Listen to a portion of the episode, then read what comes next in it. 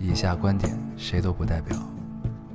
火星移民和隔壁王奶奶家丢了鸡蛋一样重要。这里是 Loading 电台，我们只求在大家 Loading 的时候带来点无聊。 Felt like the weight of the world was on my shoulders. 大家好，欢迎收听 Loading Radio，我是老高。我是杨瑶，新的一期跟大家见面了，非常开心。非常开心。对这个这这这这周这期我们稍微晚了一点儿啊，对，估计更完了得十二点了。不知道今天能不能发。嗯嗯，应该就昨天说的，今天发嘛，哪怕过了十二点也要发。 行，做一个言而有信的这个这个这个叫什么主播啊？对，对，争取争取争取赶在十二点以前。现在是十点，嗯，争取一个小时录完。嗯关键律师审核太慢了。对，律师别赖荔枝行吗？嗯律师每次审核就得审半个小时，嗯，太慢了。吐槽人平台 对，也是他妈活腻了 啊律师他爹联联系咱们，我前两天不还给你发了啊？吗？是吗？是说他们就他们有各种各样的活动啊然后让让让我们参加，哦是吗然后我 我们一个活动都没有参加过。然后然后大概他们前前后后这几年一共得有个十几个人加过我，啊对，因为那上不是留的是我手机号吗？啊啊！咱们还留手机号了呢。你得用手机号注册，哦，就是他必须要要求绑定喜马啊拉雅是你。嗯怪不得没有人理 我，因为我的手机号跟微信没有关联。哦，怪不得，怪不得没有人理你，我错过了多伤及。 那最逗的是那天我还给你截图来的，我说喜马拉雅、啊、上面有一个就是呃剩剩余的余额，咱们还有钱呢，上面。对，有人打赏过咱们哦，，是吗？是两块两块八毛九， 然后。这个钱大概是我我几月份啊？四五月份发现啊，到今天也没有动过。 你每次一点到那儿，它就会出来一个钱，哦，可以。对，两块八毛九，嗯这是我们做电台六年以来的六六年以来的盈利，啊，唯一收入啊，唯一收入 不两错。嗯块八毛九，对，很好玩。但如果我们做了 UP 主，我们就可以赚 B 站的钱了，对对对对吧？好像对是给 B 吧，充电还是给 B 就有钱对，赚。反正三连就有嘛嗯。然后听说现在 A 站啊，就是当 UP 主这个特别好，说是好奖像励比较多。对是七三分还是多少分，就是你你你的你的那个个个人所得会非常高。啊，是吗？对，咱们去 A 站，很真实。可 真是行可以，咱能先把第一期拍了吗？我想问问啊，拍啊，赶紧这个赖谁啊呀？主要赖你，为什么呢？因为只有你有设 备，但你不出门儿。赶紧赶紧，我们把这个拍了。第一期不管怎么样，哪怕就拍一个，随手拍一拍，先更一期，先把钱赚了。对，很着急变现。嗯，对，行吧，我们这期目前为止还不知道跟大家聊点什么。对，不知道。对，想了想主题，最近好像也没有什么特别的主题可以跟大家聊一聊。嗯对，然后说啊，本本本来说聊一下《穿越火线》，嗯，然后说等我都看完了之后对，下期下期我们跟大家聊可一以下。聊一聊，因为对，这个戏确实还是非常好的一部戏，嗯就是我看很多人评价说这部戏基本上就是中国电竞题材的天花板了。牛逼牛逼，我觉得确实是啊，确实是，我觉得对这个评价不过分，很中肯。真的就是 就是等你看完，你还没看，等你看对完，，等我看完，等我看你一完，定会有很等多我看完。感受，因为这个这个戏真的是征服了一众直男。嗯行，我不直男，你承认你是 gay 是吧？ 不是直男和 gay 中间还有一个选项，是什么？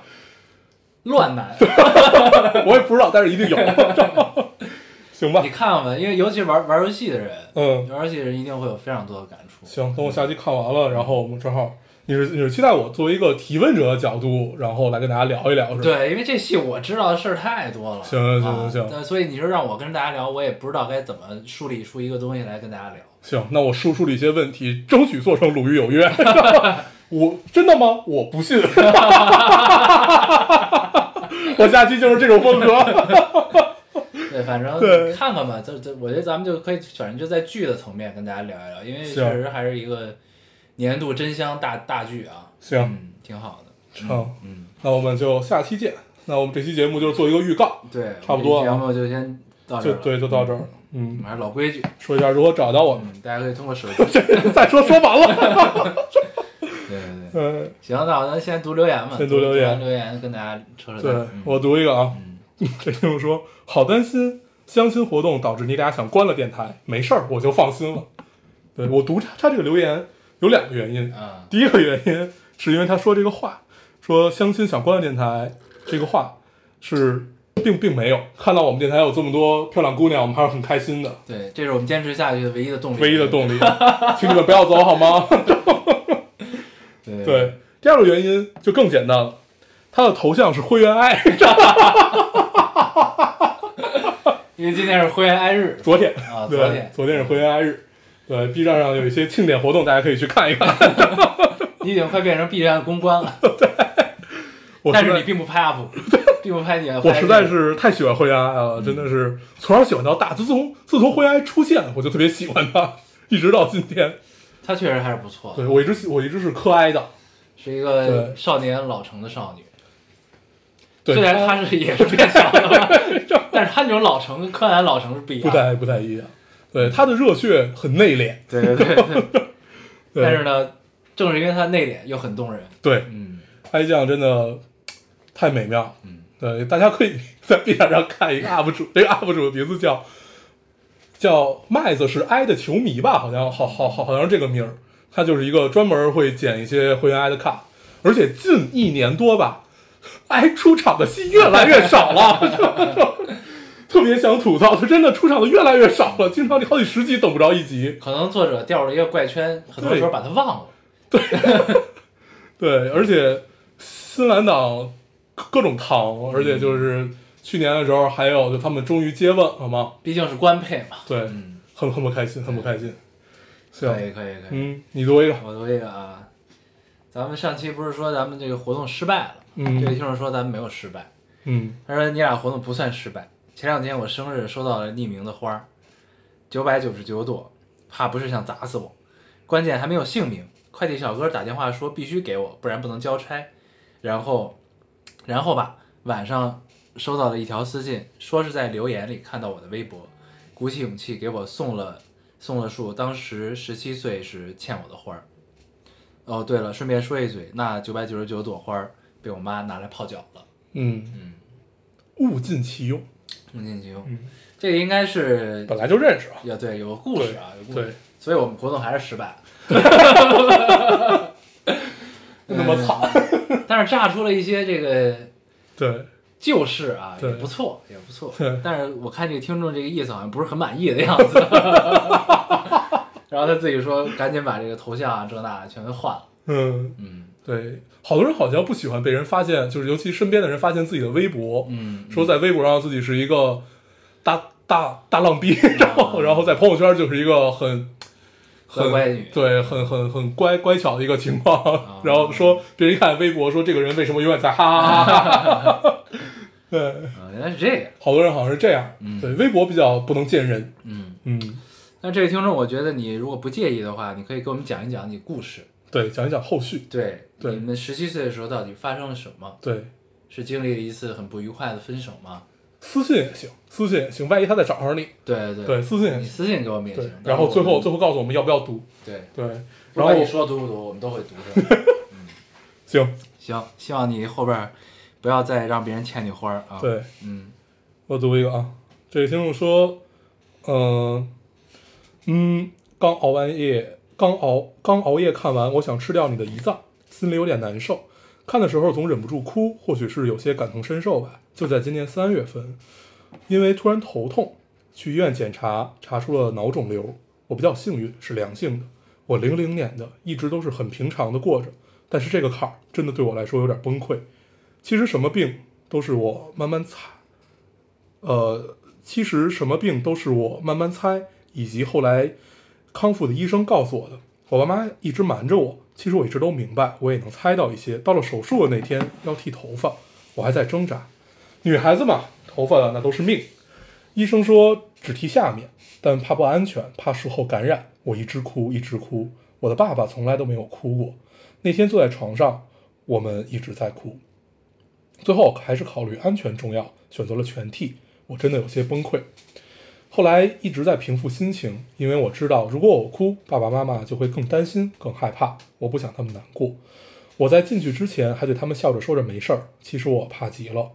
后来得知手术持续了八个小时，从中午到天黑，他们在门口也等了那么久，我真的怕。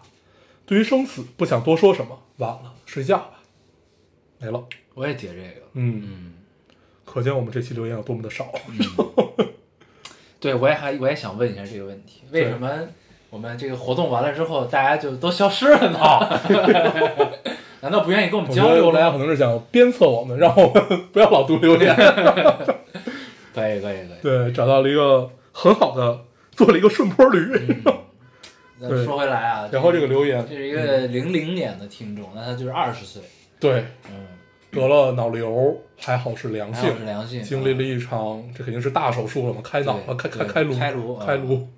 对，然后嗯。但他这留言其实就很真实，很生活，对就是就是他会有他的顾忌，虽然跟生命就是安全相比，其实并不是那么那什么，但是呢，就是会纠结这种事情，嗯，嗯，对，因为我相信，其实可能大部分人吧，都是那种一辈子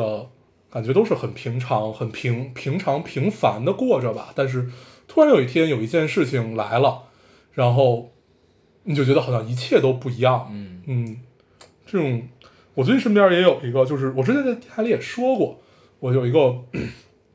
朋友，他妈妈大概在一两年以前吧，就是查查出了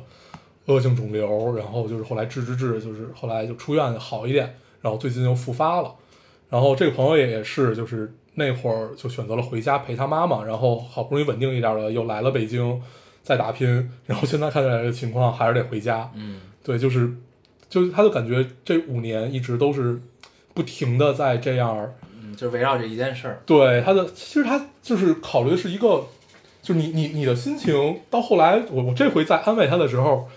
已经不知道说什么了， 对，就是就是你你就你感觉你不管说什么都有一种站着说话不腰疼的感觉，嗯就就很难，然后我就只我就只能说，那你有什么忙儿需要我帮的话，那我可以就咱们咱们一块儿怎么着的，对但是这这种话，我觉得他可能也听了太多了。嗯，对，就是这样的一个感觉，你就感觉好像他也是平常很很平常的一个人生，很平凡的一个人生，然后突然之间打乱了所有生活的节奏，然后恰逢还赶上跟男朋友分手，然后然后一切一切的感受全部都加在了一起，生活就是这样，对，要不然呢一直平淡如水，对要不然突然一块儿全都一块儿来了，对就，这么个事儿，哎，嗯，你知道，就是因为今天还有一个演员也去世了，谢元儿对，那个是嗯我们从小看他戏长大的啊，对，一直都没有，就是他他的名字一直是模糊对的，对对，对，但是看到他呢，就是你总能知道，哎，这个人演过什么什么，对我们对认识他，对对对，然后我看到那个张艺谋工作室发了一个微博，嗯，就是悼念他，然后你就会你知道就是就是就是岁月就已经走到这一步的感觉，你知道吗？就是他说他说因为他俩是同学，嗯，然后呢，他俩一块儿拍拍的第一个第五代导演的电影，嗯，然后呢，当时同组的主创、美术还有摄影还是谁我忘了，反正就是两个部门人都已经先去世了，嗯，然后这个组里现在谢元儿也去世了，嗯，就是你就觉得就是时间往前推进，对，走到这一步，对，就是这一波人可能也到了该就是，你知道吧，就是嗯陆续说再见的嗯时间了，就这么个状态，嗯。其实还是挺感伤的对。但是这东西就是它总会发生，你不是以这样的形式出现，就是那样的形式对出现。我是看的陈凯歌的那、啊那那一篇，但那那那不是陈凯歌写的啊，应该就是一个类似于悼文吧，对悼悼文这种，但是我我我就正好我是在录电台之前开始看，我还没有看完，大概意思也也是这个样子，然后你就感觉真的是我们熟悉的那波人吧，嗯在慢慢的，尤其是比我们呃年长很多，年长很多的这一波，但是也是出现在你生命里的这一波人，然后再陆续的，对，就这一刻你会觉得自己好像真的就很无力啊，老了，嗯，对很无力，就是嗯嗯。但是就是说回来啊，这位我们这位听众，这个头发不重要，对， 命重要，对你健康的身体，对吧？对，真正健康的人才是最美丽的人。对 而且头发呢长得会很快，对，啊，确实是好好养病对，啊，希望这个羡慕你，你还有头发，对早日这个康复啊，加油！康复，加油，嗯，你读一个，我读一个，就就是说，呃，大二暑假做暑期工，骑车上班路上突然下暴雨，伞伞被吹破，全身湿透，冲得我喘不上气。雨大到我害怕，向机构负责人请假回家换衣服，他回复这不是你请假的理由。回去的路上，保安看到我这个样子，冒雨给我开门，我忍不住哭了，害怕、无助、委屈，这就是长大的世界吗？后来我得知负责人那天因为下雨也没来上班。嗯嗯，嗯，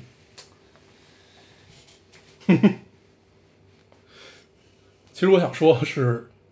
这个社会它就是会有这种不公平，嗯，对，就是但长大的世界也并不是这个对对样子对对啊，也对并不全也并不全是这个样对，子。这只是一个切面而已，对，但是呢，聊完这个上边的这个听众的话题之后呢，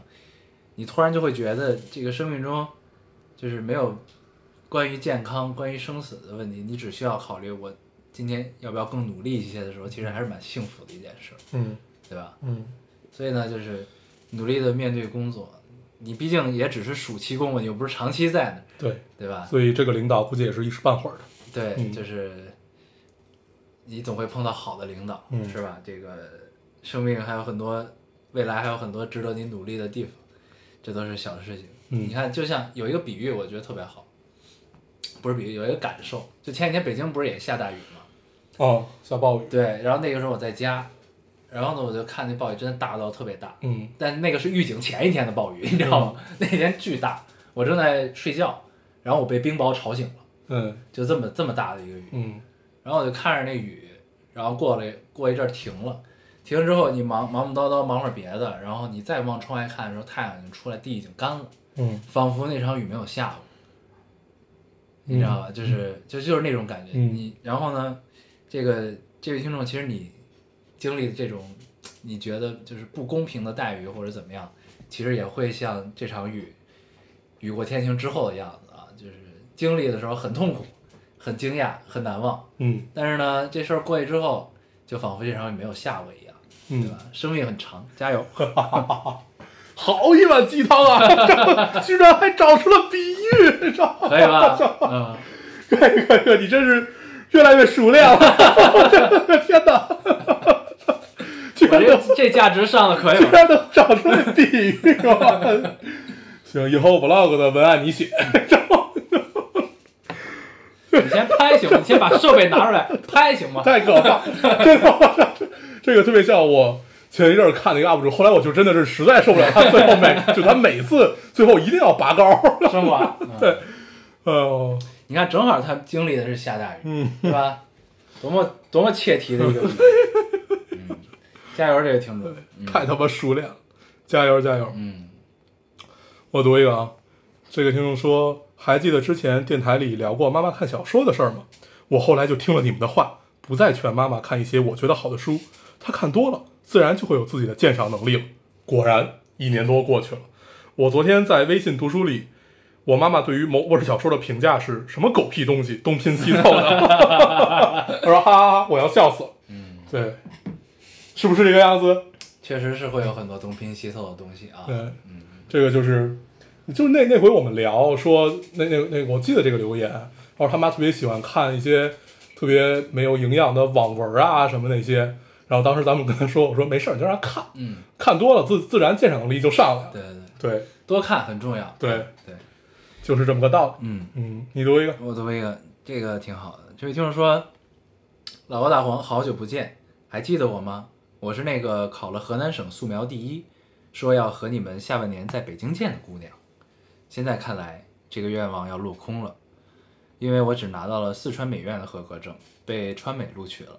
刚开始我挺难过的，北京是我一直以来向往的地方，我却离它更远了。但仔细回想，我确实已经拼尽全力了。”命运让我来到这个地方，一定有它的道理。起初我就是因为想学摄影才学的画画，但在学画画的期间又想要考设计，没没想到最终还是考上了川美的摄影专业。但愿我可以一直保持这份热情向前走。未来我们有缘再见吧。嗯，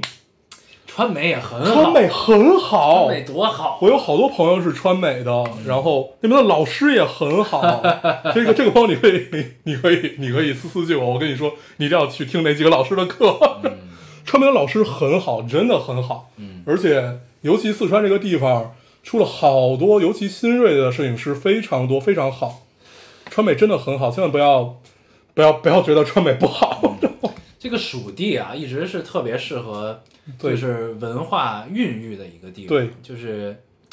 它你你天然的在那边，你就会放慢自己的节奏，对然后你会有很多时间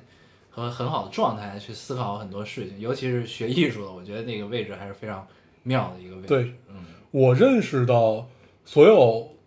就是除了川美，还有就是四四川的艺术家，就是你跟他们喝酒嗯聊天是一件很爽的事儿。就是他们通常喝酒前、喝酒后都是两个人， 就是喝酒前都是一个，尤尤其男生都是一个翩翩君子，或者说就是看起来是一个像海子那样的一个人，啊对，就是是蜷蜷缩着的。啊然后喝完酒就舒喝完展酒就一下一下子就起来了，嗯就是会说出很多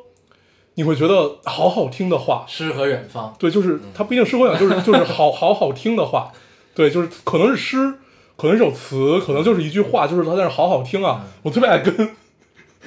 四川艺术家喝酒，我总觉得 太美妙了一件事我总情。觉得四川那边那个那个地带啊，总有一种就是快意江湖的感觉，嗯，因为就他们的其实就是民风还是比较比较外放热情的那种对啊，就是总总觉得，也是他们又是码头城市嘛，嗯就是他们还是比较有江湖气的，嗯，就是应该还是蛮愉快的那个地方。对。嗯，想考摄影系的话，川美和鲁美都是不错的选择。鲁美是哪儿啊？鲁迅啊，鲁鲁迅啊，对，都是很很很很不错的，很很不错很不错的学校，然后都是可以考虑，嗯，因为老师都很好，对你有对什么摄影的问题可以问大黄啊？对，就是你想考个学呀、什么的，你可以可以可以可以问我，对对，然后真的川美的老师真的很好，真的很好， 去吧，对，而且他们你可以在就是川美修炼完之后再来北京玩儿嘛。对，而且他们都是有自己的东西的，都是能能能自成体系的，嗯，嗯，很好，真的很好。加油，这位听众，加油希望你一切顺利啊，在川美。我读一个啊，这个听众说，最近斥巨资做了个美甲，做啥都觉得自己精致了好多，就算是抠鼻子，我也是最优雅的，我也是抠的最优优雅的小仙女。 对，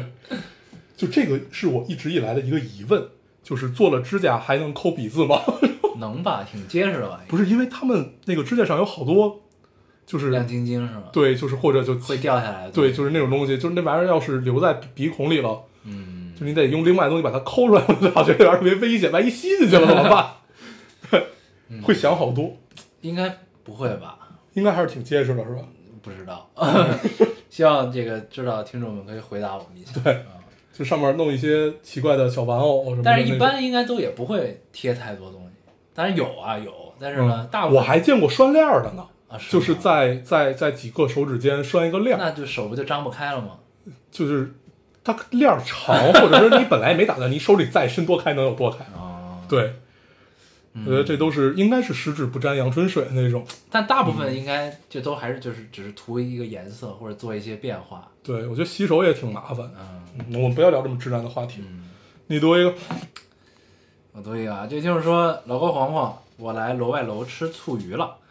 从初中听老丁，现在马上要大三了，觉得我成长关键的这几年，一直有老丁的陪伴，是件让我很安心的事情。我不怎么爱出门，也不太爱讲话，是一个很安静的人。可能因为我是独生女的原因，从小到大很少有人一直陪了我这么久，没怎么留过言，但每期都没落下。感谢你们陪了我这么久。嗯。然后他配了一张西湖醋鱼的图，嗯，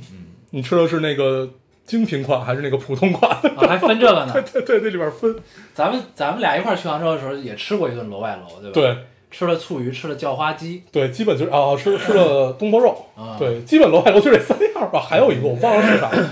对，然后还有白，还有一个白鱼还是什么？嗯对，基本就是这几样。嗯，嗯，反正就感觉有，尤其没去过杭州的时候，你怎么着得去趟得楼外楼去 嘛，对吧？得去吃一顿啊。，对，现在应该不太会去了。现在不会去了。对对但是还是挺好的，对而且这西湖周边很舒服，非常适合遛弯。，对，嗯，西湖醋鱼啊，不是 楼楼楼外楼斜对面，不知道现在还有没有啊？当时有家 Costa，那 cos 的，对，那个是开开始了很多故事的地方。对，对，我们在电台还聊过啊，聊过聊过，我们的嗯，杭州之行是吧？对，特别特别惨。 嗯哎，很惨。我读一个啊，嗯，这题目说，嗯，哥哥们，不好意思，这条留言是我来吐槽的。不知道为什么，现在杠精越来越多，不管用什么软件，看什么类型的新闻，总有人在评论里抬一下抬一些莫莫名其妙的杠，也不知道他们是怎么想的，真的好烦人啊！对 嗯，我怎么就就一直说杠精多，但是我一直都没有这个感觉。后来我反思过这件事儿，就可能我就是一个杠精。啊看不出来有任何问题。 就是我反思这件事儿是不是，只不过我没有把它说出来而已。嗯，但是可能你觉得我你看那些留言的时候都替你说出来了。可能只是我本身就是一个杠精，只是我不说而已。嗯 对，就确实我有时候会看到很多，呃，一些一些一些一些新闻哈或者什么的，你就会有一些另外另辟蹊径的一些观点。嗯可能所谓的杠杠精就是这个样子吧。对，或者说是杠精是为了抬杠而去抬杠，也有。不，有的呢，其实是为了哗众取宠。我觉得，哦我分析是这样。对，我们抛开哗哗哗哗众取宠，嗯呃，这个是另另另外一波，就是这些聊什么？但是，那你说为了抬杠而去抬杠那波人是在哗众取宠吗，也呃是，也是，就是也是 show off 嘛。啊对就是就是你当然就是你得看他是认真的杠还是就是讥讽的杠，嗯，就是那种 就是带了个狗头的啊那种讥讽的啊什么那种的，我觉得都是哗众取宠。啊，嗯对，对，就是呢，那观点呢看起来，呃，角度很新颖，或者，嗯呃，但是呢，你仔细想想，好像也不是那么回事儿的这种的，就都是哗众取宠啊。嗯，而且，嗯而且我是觉得，就是杠精多是一个很正常的事儿，就是因为就是就是你发表观点没成本嘛，这东西，哦，对吧？就是我是，嗯，啊、就是你看，真正如果你你把这个线线上的这个这个抬杠现场模拟到线下的话，你觉得基本上是不会发生的，嗯，对吧？嗯就是比如说你领导正给你开会呢，你突然觉得他这句话说不对，你敢站起来直接说吗？嗯你不敢，嗯，对吧？就是就是这么个情况。嗯，我觉得这事儿，呃，我是这么想，就最开始微博上面有很多段子手，你记得吗？啊、那个时代，嗯，你现在基本很难看到特别出彩的段子手了。现在最好的段子手其实是李诞，然后啊，都在灌鸡汤 嘛。对，然后那个时代其实有很多段子手，不管是毒鸡汤也好，还是还是怎么着，他就是用另外一种观点来表达。所以我一度都觉得，就是在我们这个时代，所谓的文学很大程度上是被段子手来取代的。我不是说这事儿好和不好，我甚至觉得它其实还不错，就是每一个时代有自己的一个。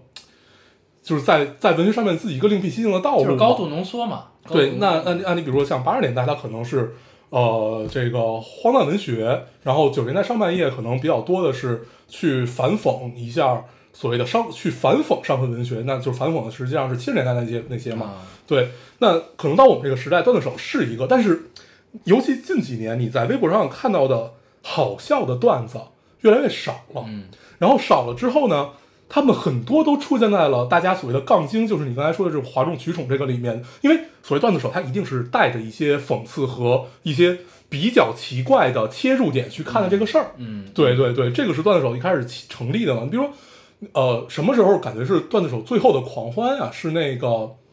吐槽呃，大会是吧春晚，春晚。 啊，对，前几年春晚的时候，啊，都是过时的段子。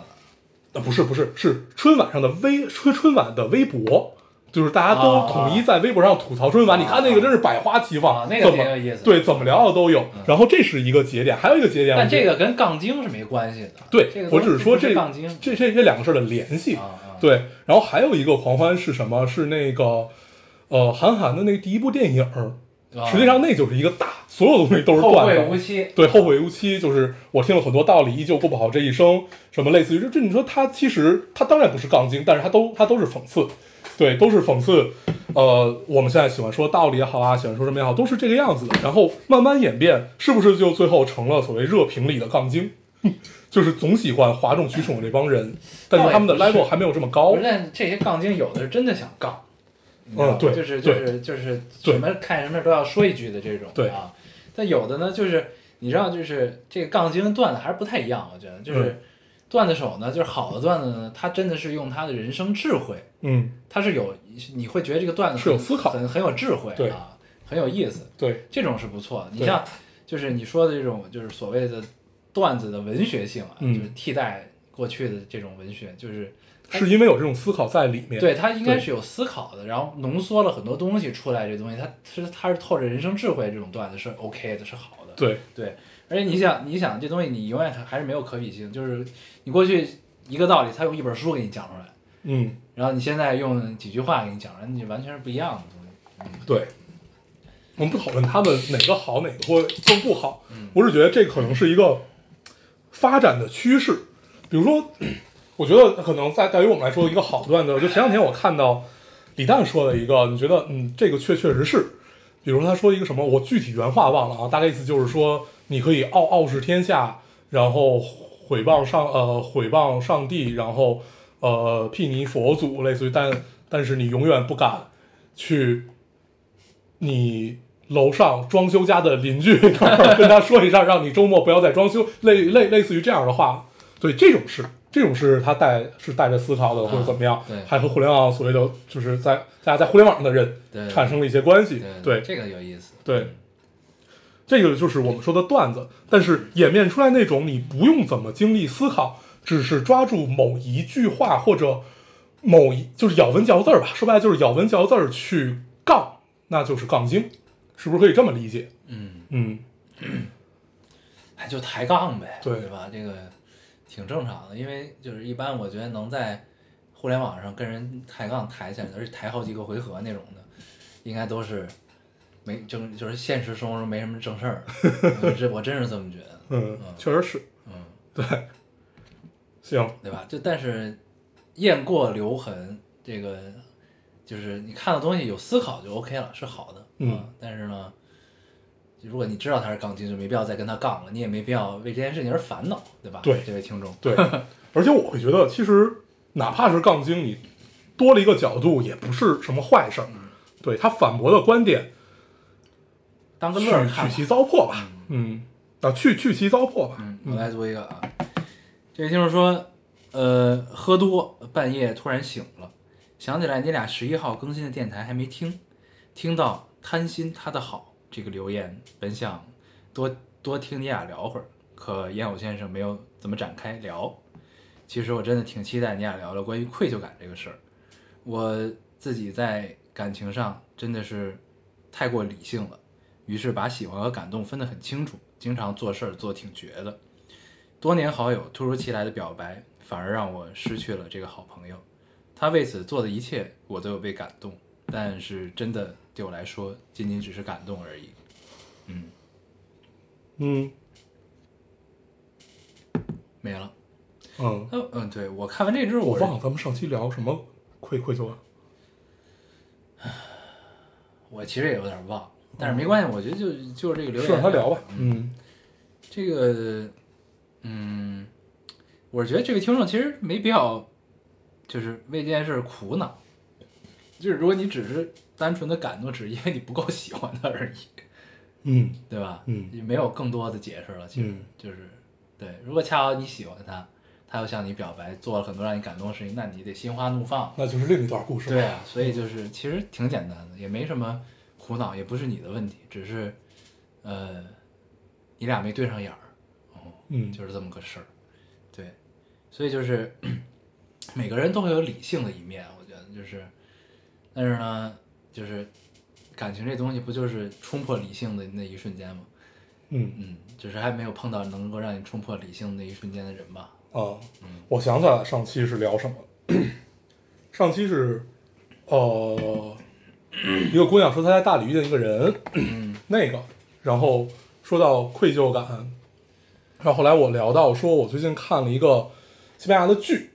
然后里面是这个妻子出轨，出轨了之后，她去找心理医生嘛，就是想去缓和自己的愧疚感，然后心理医生就问她说：“那你的愧疚感是什么样子，跟他聊，然后他说，其实我真正愧疚的是我没有愧疚感。对，啊对我想，我想，我我我我想，我想想起来这个事儿。这个角度很妙，嗯，那个那个剧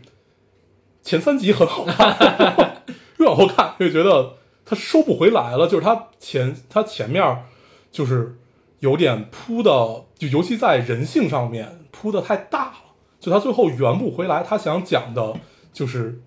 我我觉得他真正想讲的是婚姻关系，嗯，但是他又上升到了就是婚姻关系以外，就是人在面对情人的时候，就是拿出了很多柏拉图那那个就是很早期的一个理论来跟你聊，所以你就会觉得他最后圆真的是圆不回来，所以他只能上升到一个有点悬疑的角度，然后大面积留白啊，这个样子就是这个留白不是好的，就是那种是生留，啊，你自己琢磨吧， 对，就这种一定是他文本有问题，所以才会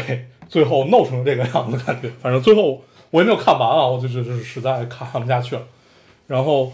呃，说回这留言，说他的愧疚感，我其实没太明白他真正的问题，就是他的问题，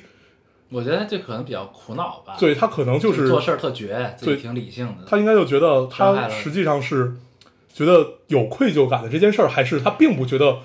他理性这件事儿愧疚，还是他我觉得对待这个应该都人有， 对， 应该都有啊。也挺有意思。但是这个话题就是我不知道咱们适不适合在电台聊这个事儿。我其实一直觉得开放式婚姻是一件很正常的事儿嗯啊，嗯，对。但是我觉得咱们听众岁数可能有的还是挺小的，就算了，嗯对，先别我觉聊这个嗯得问题就是嗯 这事儿是这样，就是如果大家是一个二十五岁以后的一个状态，我觉得我们在探讨这个问题会比较合理。是是对对对，就是在大家三观都没有形成，或者说是将成未成的时候，就有太多的信息干扰，尤其是从我们这出来，因为我们确实知道我们有一些，比如说高中的啊、对初中的呃之前不还孩有子个们，初中的听众吗？对对对对对，就是树树立这样的一个，至少不是一个普世价值的价值观，也不能叫价值一个一个观点嘛，对啊是不合适的。对，所以对呢，就是嗯，对这个这个，所以这问题我们就不探讨。对但是而且嗯不管怎么说，所谓开放婚姻，就一定要是两个人都有一套自己的，就是你首先对你自己的这个世界观要很坚固。对，你不能说一个人，你对一个人开 放，一个不开放，你一个人开放，那个他们叫 出 轨。对，这个不是对对，所以就看不就是就不聊这事儿了，不嗯聊这事儿了。嗯，行，那你读一个，我来读一个啊，这位听众啊，这位听众说，嗯最近哎，我不是刚读完，该你了吧？哦，对，没事，我接着读也行那。哦你读嗯啊吧，嗯，这位听众说最近过得很糟糕，高三了，却在开学前几周暑假开始了一段恋爱，嗯很纠结。这 几嗯，没事，这几周，呃，这几周谈了又分，谈了又分，很无助。一边是升学压力，一边是喜欢的人，真的有把他规划进我的未来。刚刚我妈又说高考多重要，我无奈。最后这段短暂曲折的恋情也结束了，她很生气，觉得我出尔反尔。我说更高处相见吧，她说没机会了，我会遗憾很久很久吧。恋爱的时候给他安利了 loading，现在分手了，不知道会不会在这里相遇。嗯，好炙热呀，对，我就看那时候，我就对觉得，而且你看那是高三的时候，嗯那时候我高三的时候也谈过一段恋爱，对我特别理解那个男生，嗯嗯，就是那种，尤其你在那个年纪，你会对“说好的”这三个字儿对有一个特殊的解对，读，这是一种 commitment， 对，就是我们说好的，对，你为什么要变？对，但是通常在那会儿，女生是要比男生，就可能不是在那会儿，就是永永远都是吧，我们就说同龄的情况下，女生要比男生成熟很多，对哦对嗯，就是但是男生在那个状态下会会认定，就是刚才说的那对，三而个且字，这个东西变化了吧，他一定会恼羞成怒的，嗯很正常，嗯很正常。但希望你也不要怪他啊，对这个对他不会理解你说到的在更高处相见这种话，对，对因为那个时候真的，反正回想起来，我那会儿反正是这样，对就是是，我就说男生就对嗯但但凡你在就哎那会儿，愿意相信承诺，而且对愿意守护这份承诺。对对，是的，嗯，嗯，可可能到他就是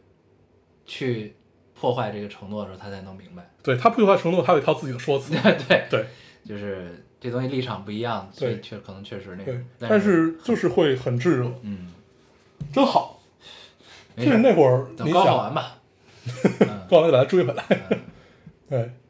行，嗯，我读一个啊，加油。嗯啊，这听众说，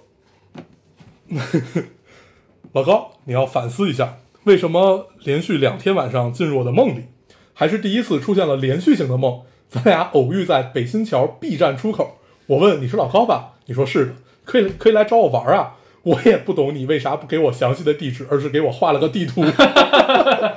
从此以后，我呃，从从此以后，我俩开始晚上的探险，睡觉太累了。他应该是梦和梦接上，啊就是头一天晚上的梦和第二天的梦是头接天上。梦里就收到一张地图，第二天开始跟着地图走， 对，喜欢玩城市探险，城市探险嗯，一号站没没没有一号不 是一号线，对一号一号线嗯，一号线那站叫什么来着？福福寿岭，嗯嗯嗯就是那会儿上高四高二高三那会儿，嗯啊喜欢玩城市探险。去一些废弃的地方。对对对，然后最开始就是大家所有玩城市探险都会去北京朝内六十四嘛，啊，著名的鬼屋，我们还去过一 次。啊对，后来咱们还去过对一次，后来去了香山，你记得对吗对？那对，天那晚天上，他妈太诡异了。对，那是我人咱生们在中电台里讲过，好像。对，那是我人生中唯一一次见到萤 火虫。那天在他妈香山脚下见到了萤火虫，我也是醉。我到目前为止人生中只有那一次见过萤火虫，那会儿还是很炙热的，很值啊，很值难得有一个人会开 车。对他还没本儿， 啊拉那本儿开着车，我们先去朝那六十四，然后被里边看门大爷吓出来了。对，然后然后后来开车回了，呃，不是开开车去了香山，啊，也不知道为什么就从那儿要转战香山了，哦真的是疯了，嗯，那会儿也很炙热，是吧？而且呢，还没有，因为香山正门进不去，咱走的是对后门，。主要是就是有些饭馆那门儿，对，对，然后爬到了半，就是也其实没嗯爬，就是在门门口往上，走了段路，反正对，啊然后有一个大的。呃，一个类似于环环就是人人形环岛，然后中间有一棵大树，嗯嗯就是在那儿见到的萤火虫。对，然后好像又吃了个夜宵，晚啊，上之是吗后？对，好像是，嗯好像是。哦，对，喜欢玩城市探险嗯啊，很值得。咱那天真的是被大爷吓着了。啊，那天是挺挺可怕的。 因为那个朝那六十四进不去，它嗯大门不是锁着，但底下缝儿特别大，对，能看。我们呢就想从底下钻进去，对，然后呢，正想钻的时候，突然一手电筒亮了， 然后我们就跑了。嗯，也是很怂。嗯很怂，很怂。对，现在我们估计也得跑。我现在都不会 去了，太伤感。对，所以这个咱们嗯这这留言是说什么来着？啊说画地 图是吧？嗯然后就聊聊聊到了城市探险，对对对，对你说这东西我怎么给你解释呢？ 对，他就是质问你一下，嗯对，你为什么要跑到别人梦里？对不起，是我的问题。可能最近看那个电影叫什么来着？什么电影？小李子那个，诺兰的。啊，对，《盗梦空间》对，啊。盗梦空间看多了，对，这可能只是你的第一层梦，对对对，嗯，原来我这么厉害，嗯对我会 Inception。可以可以，我没了，我也没了，那咱行留言就到这儿吧。对，这期有四十多分钟了，啊，咱们读了这么久，对，其实真的没有想好这期跟大家聊点什我么就，就然我后觉得分享分享咱最近看到的啥呗。行，啊，最近你看到了啥？我我把八百看了，嗯，嗯，时隔半年多啊第一次进电影院，啊，你嗯想咱们是从春节吧，春节前春后节前，嗯就已经待在家里了，嗯，在家待俩月，待到三月份，是吧？对疫情爆发就是春节的时候嘛，开始紧张起来了，对，然后三月份就从一月份开始到现在，现在八月七七个月没进过电影院， 嗯进电影院第一部电影献给了八百。嗯啊，对，这是一个怎么说呢？嗯前两天我见一个业内的朋友，他评价这个片子，我觉得很准确。嗯他说这是一个中国片儿，嗯嗯，就是，就是你你明白这个意思吗？嗯， 对，所以呢，就是这东西还是还是值得，就是作为中国人还是值得去看一下的。嗯 对，然后呃，是客观的说说感受，就是这是一个怎么说呢？这片子褒贬不一啊，但是贬哦是的、吗对贬的，一般都是从呃史实的角度哦史去、实的角去度去嗯去贬的，嗯嗯但是我我确实不太了解，就是真的，哎，他他讲了一个仓库的故事对吧？就是四行仓库，嗯对，四四行仓库就是它真实的史实故事，我只是看到非常片段，但是我也没有完整的了解，所以在这儿就就就就不不不跟大家在史实这个上面多多做牵扯。嗯，对，你接着但是说，但是反正这片子它这个时间段能上映，我觉得已经很幸运了。就哦是因为我朋友圈一直在被刷屏啊，这个电影就嗯感觉大家都在狂欢，嗯就是感觉这电影能上映就是胜利、嗯啊这种感觉。嗯然后呢，我觉得也是如果没有也是拜疫情所赐吧，就是如果没有疫情的话，这片子可能也上不了了。嗯我感觉是这样啊，嗯对，因为你从中美关系和两岸关系的角度去想这个事儿，这片子应该都没有上映的机会，嗯就是短时间内啊，嗯嗯对。然后现在这因为因为因为是就是坚守守护四行仓库这个事儿，它是一个，它是首首先是国民党干的事儿对，啊，然后呢，嗯这个东西其实就是守四行仓库这个事儿，它本身就是一场秀，嗯这个片子里也讲了，他就是做一场秀，嗯因为在国想在国际谈判上能获得一些谈判的余地，嗯然后呢，就营造出来一个国民党还在抗日的假象，嗯就这么一个一个动机吧，嗯，然后干了这个事儿，然后呢，其实大军几十万大军已经都撤掉了，对，就留下了一个叫八十八师吧，还是对什么的一个一个部队留在那儿。然后呢，路上搜罗了很多就是散兵、逃兵什么的，然后就都放在那儿了。其实就是做好了牺牲这一波人的准备了。嗯当然了，就是史实，就是电影里也拍了，就是最终其实并没有全部牺牲啊，这八百个人，嗯就是有一些，因为它有一条苏州河嘛，嗯这个四行仓库就是跟苏州河一河之隔的对岸，就是租界，就是英租界，对，最后跑进去了，对，所以呢，这个呃，日本人是不打租界的嘛，所以就是就是形成了一个非常魔幻的局面，嗯就是河这边呢是地狱，河的对岸歌舞升平，嗯天堂，嗯然后看着对面这个出生入死，就这么这么个对情况，啊看一场戏，对，嗯就是然后对面还有一戏台，嗯，然后 还有人在给他们唱戏，对，对就更像，对，就是这么个，就是大概是这么个结构吧，这么个嗯背景。然后这片子，反正我看完之后还是蛮蛮蛮激动的，蛮感动的。但是呢，我不知道为什么，就是，嗯，我身边的朋友对这个戏的评价都还挺高的，嗯但是我我自己客观来说，这个戏是一个非常完满的一部戏，嗯，怎么说呢完成度非常高，非常高。嗯然后，它制作绝对是好莱坞级别的水平了，已经。嗯然后摄影是曹郁，呃，嗯摄影指导，嗯然后他的摄影真的也是挺牛逼的，嗯而且这部戏是用那个呃手摇不是那个真 Max IMAX 摄影机拍的，嗯啊，就所以它整个的这个画面的明暗对比度，嗯呃然后整个的画幅的这个。展现的内容嗯各方面都是真正的 IMAX，、所以你看这个电影一定要去 IMAX 电这个屏幕上看啊，嗯不要不要去小的厅看，要嗯让你感受不到这个实际的效果。对，然后呢，它首先制作上是一个，我基本是国内最顶级的制作了，我觉得，嗯一个战争片儿，就是，呃，这就是我们的二战二战电影的这种感觉，嗯它制作非常好。然后在故事情情节上，就嗯情感、情感上也是有的，然后然后又有升华，又有就是就是有场面，有制作，有情感，有讽刺，嗯，啊，就是这么一个各方面都完成度很高、很很完满的一部电影。如果跟集结号比呢？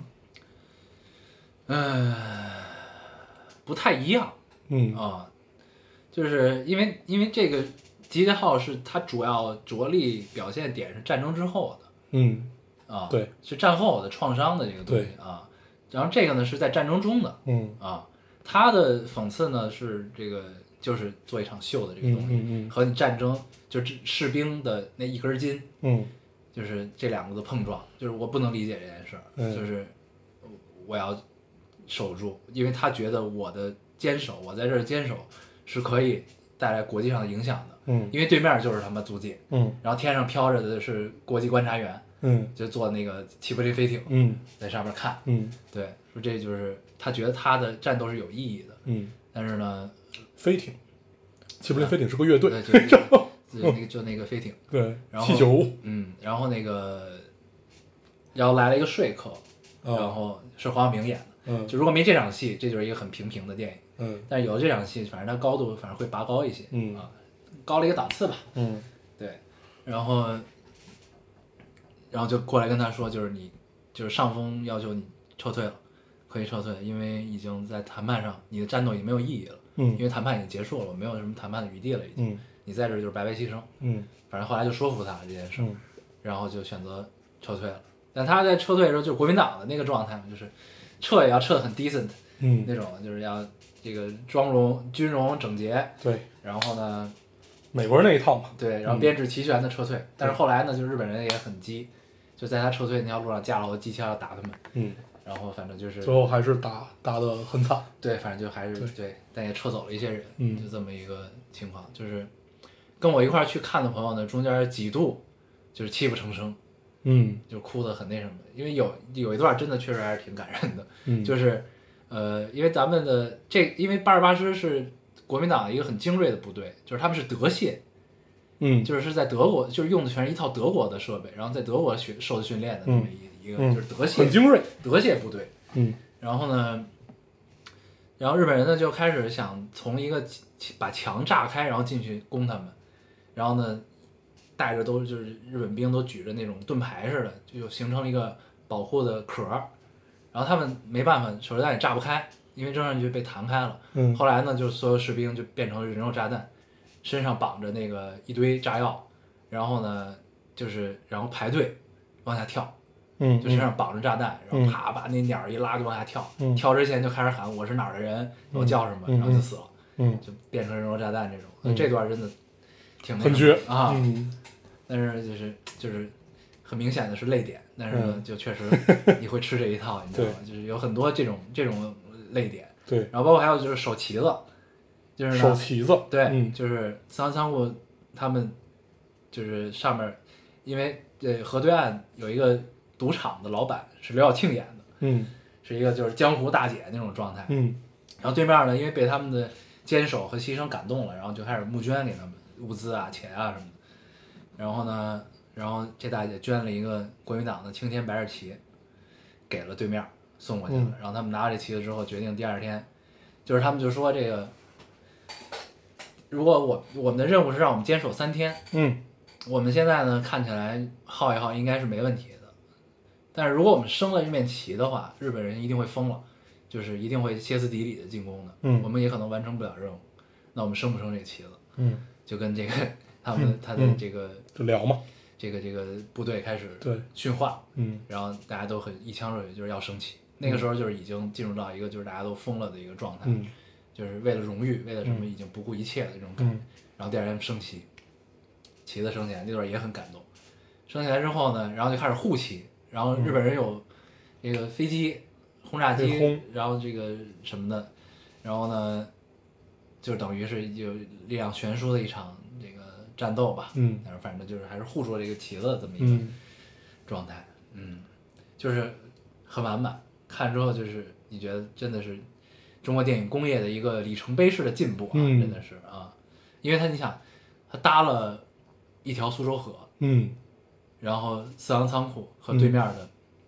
租界租界都是他的，对现搭的，对啊，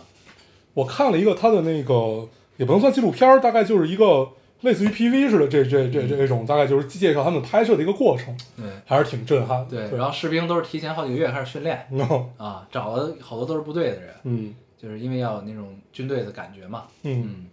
行，挺厉害，就值得看，值得看。对，但是呢，我就是我看完之后就是没有那么激动的原因，就是我觉得这就是一一切都在情理之中，就是这个所有呈现出来的东西，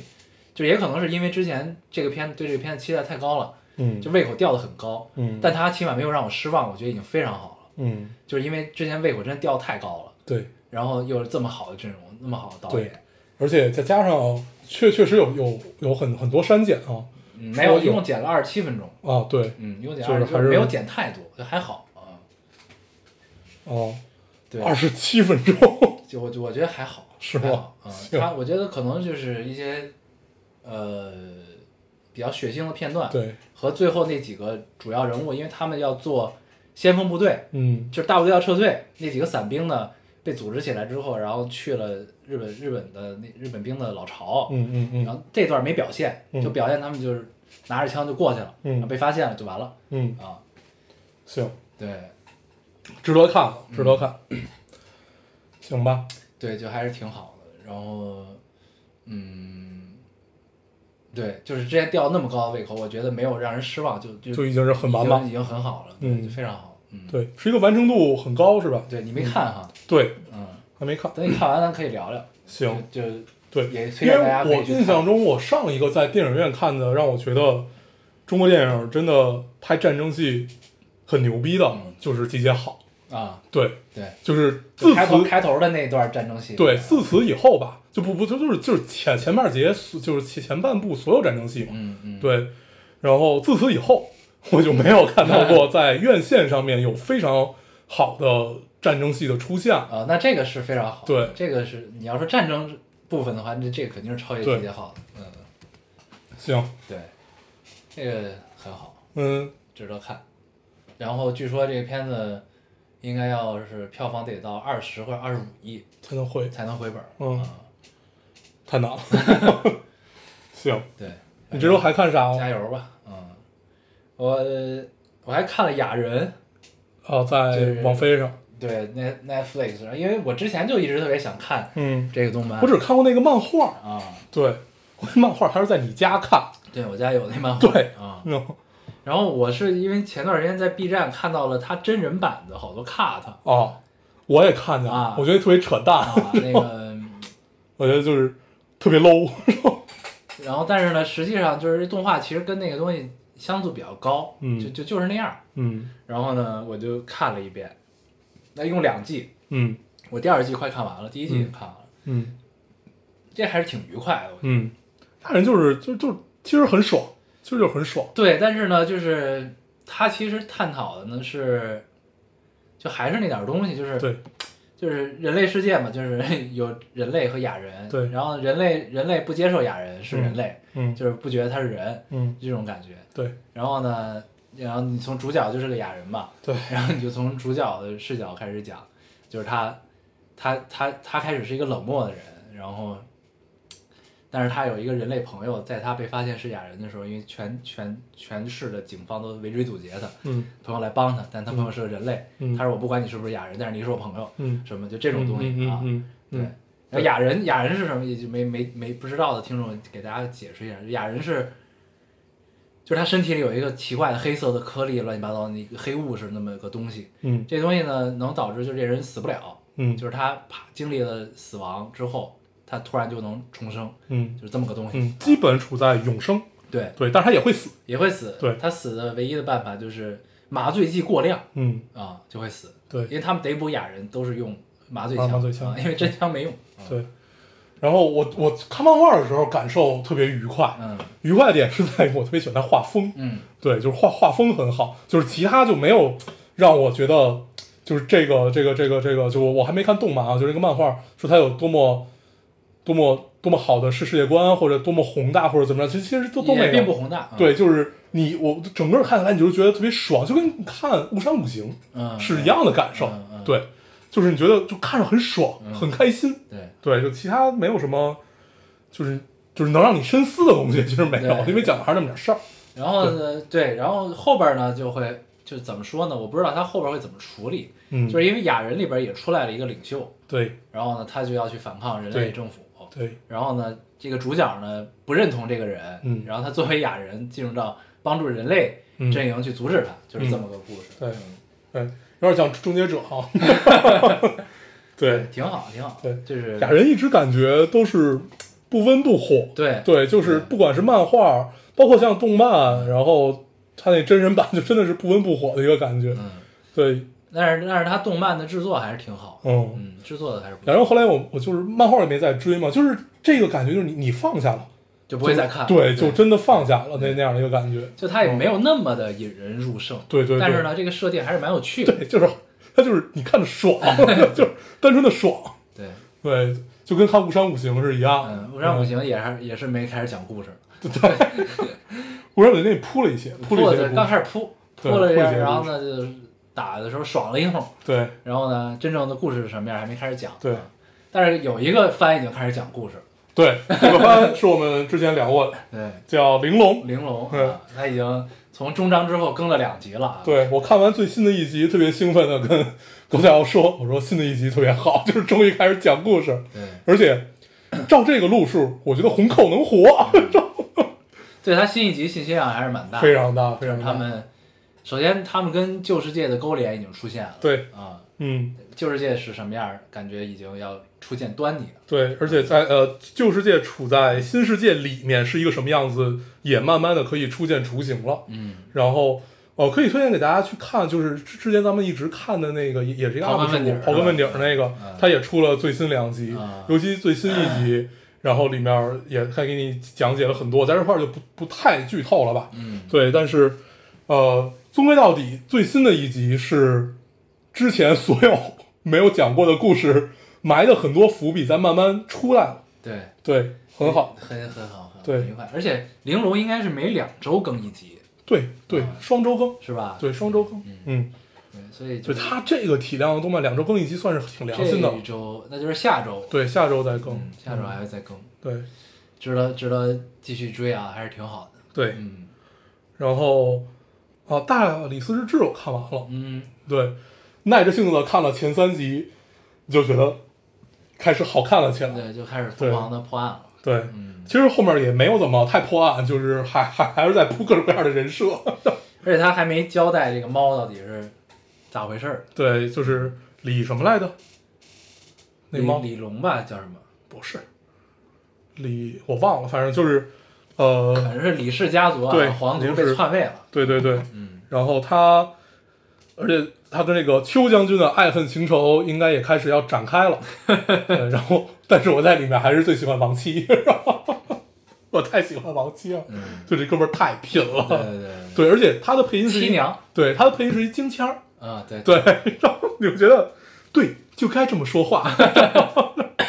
而且他是一个很神奇的存在。对，但是他是后来我看那个在弹幕里有说，他实际上王七这个角色在呃动漫里的加强是非常多的，他在漫画里面只只不过就是一个串场工具人对，就是一个工具人，是一个串场啊，然后来交给新人，是一个这样的角色，啊就人物没有如此丰满，哦实际上是靠配音把这个人物变丰满。啊，，对，哎，这还是很厉害的。嗯，嗯那就这是配音演员的功力，，对对对对对，很好。挺好的。很开心。然后还有啥？啊，对，刨根问底儿出了那个张北海传的一个刨根问底儿，哦，是吗？，对，还挺有意思的。它它其实不光是呃张北海传，前前面那个逻辑传，他也说第第一季的时候，他说这个我实在不知道该怎么说，这个这一季就过去吧。嗯 我们从第二季、因第为那三季季真开的始说太，粗糙了，嗯对对对，那一季真的就是都是方的嗯对，包括其实到第三季《张北海传》的时候，已经不是小方人了，除了人还是方的，对剩下都是他只做是用特了效这个风格。对对，对，剩下全全部都是做了渲染。之前那那那季是真像素，对，嗯，这个我们之前聊过啊，对叫《我的三体》张北海张北传。海传，嗯对，嗯因为里面有好多它的原创，嗯，对，这个都是书里没有的。对。对他就是他这这个就是把张北海这人物就更丰满化，对，呃原创的非常好，而且而且他它他前世今生都有，对它原创最好的，实际上它是它把它和希金斯，嗯就是里面那个做思想钢印那个人对联系到了一起。而且他俩的这个表演， 对，用用用这个刨根问底儿这哥们儿的话说，就是这得对作品吃的有多透，嗯才能把这俩人联系在一起，然后还能讲出来这个故事。对确实是，确实是，嗯嗯，尤其他们在那个阳光明媚的办公嗯室、互相相视一笑的时候，就是大家都明白自己接下来该干嘛。 嗯，哦、那一块儿真的挺牛逼，而且那块儿是原创啊，对，很棒。然后后来还扒到了大刘，嗯大大刘好像没有，就是虽然给了他授授权，但是他没有看。他说我实在受不了人事方块了。 可以可以，对，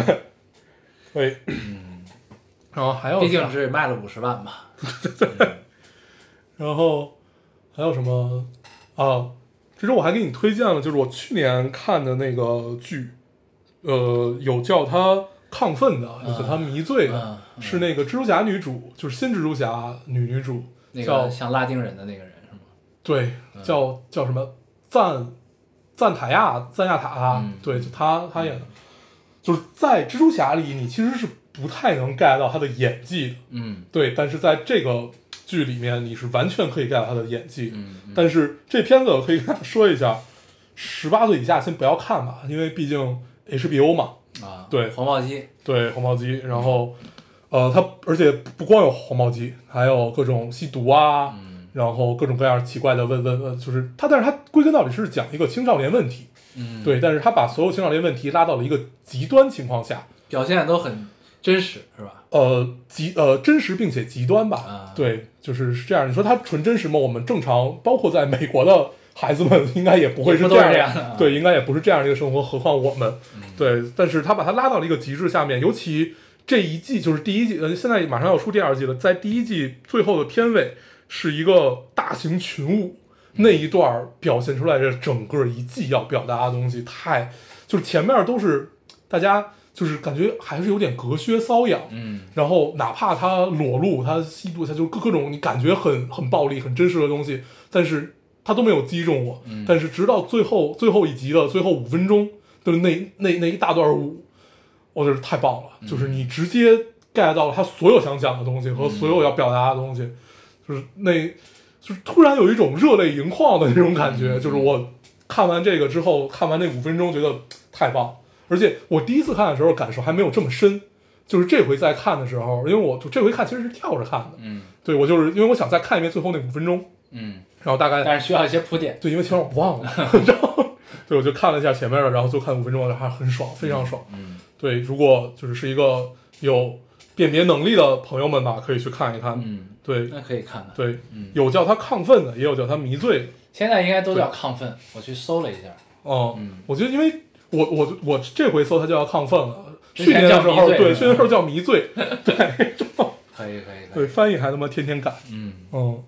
很好，这个是我，就就就我我我这